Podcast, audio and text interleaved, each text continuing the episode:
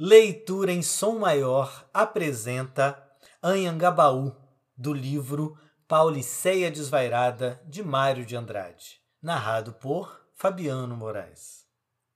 Parques do Anhangabaú nos fogaréus da aurora, ó larguezas dos meus itinerários, estátuas de bronze nu correndo eternamente num parado desdém pelas velocidades o carvalho votivo escondido nos orgulhos do bicho de mármore parido no salão, prurido de estesias perfumando em rosais o esqueleto trêmulo do morcego.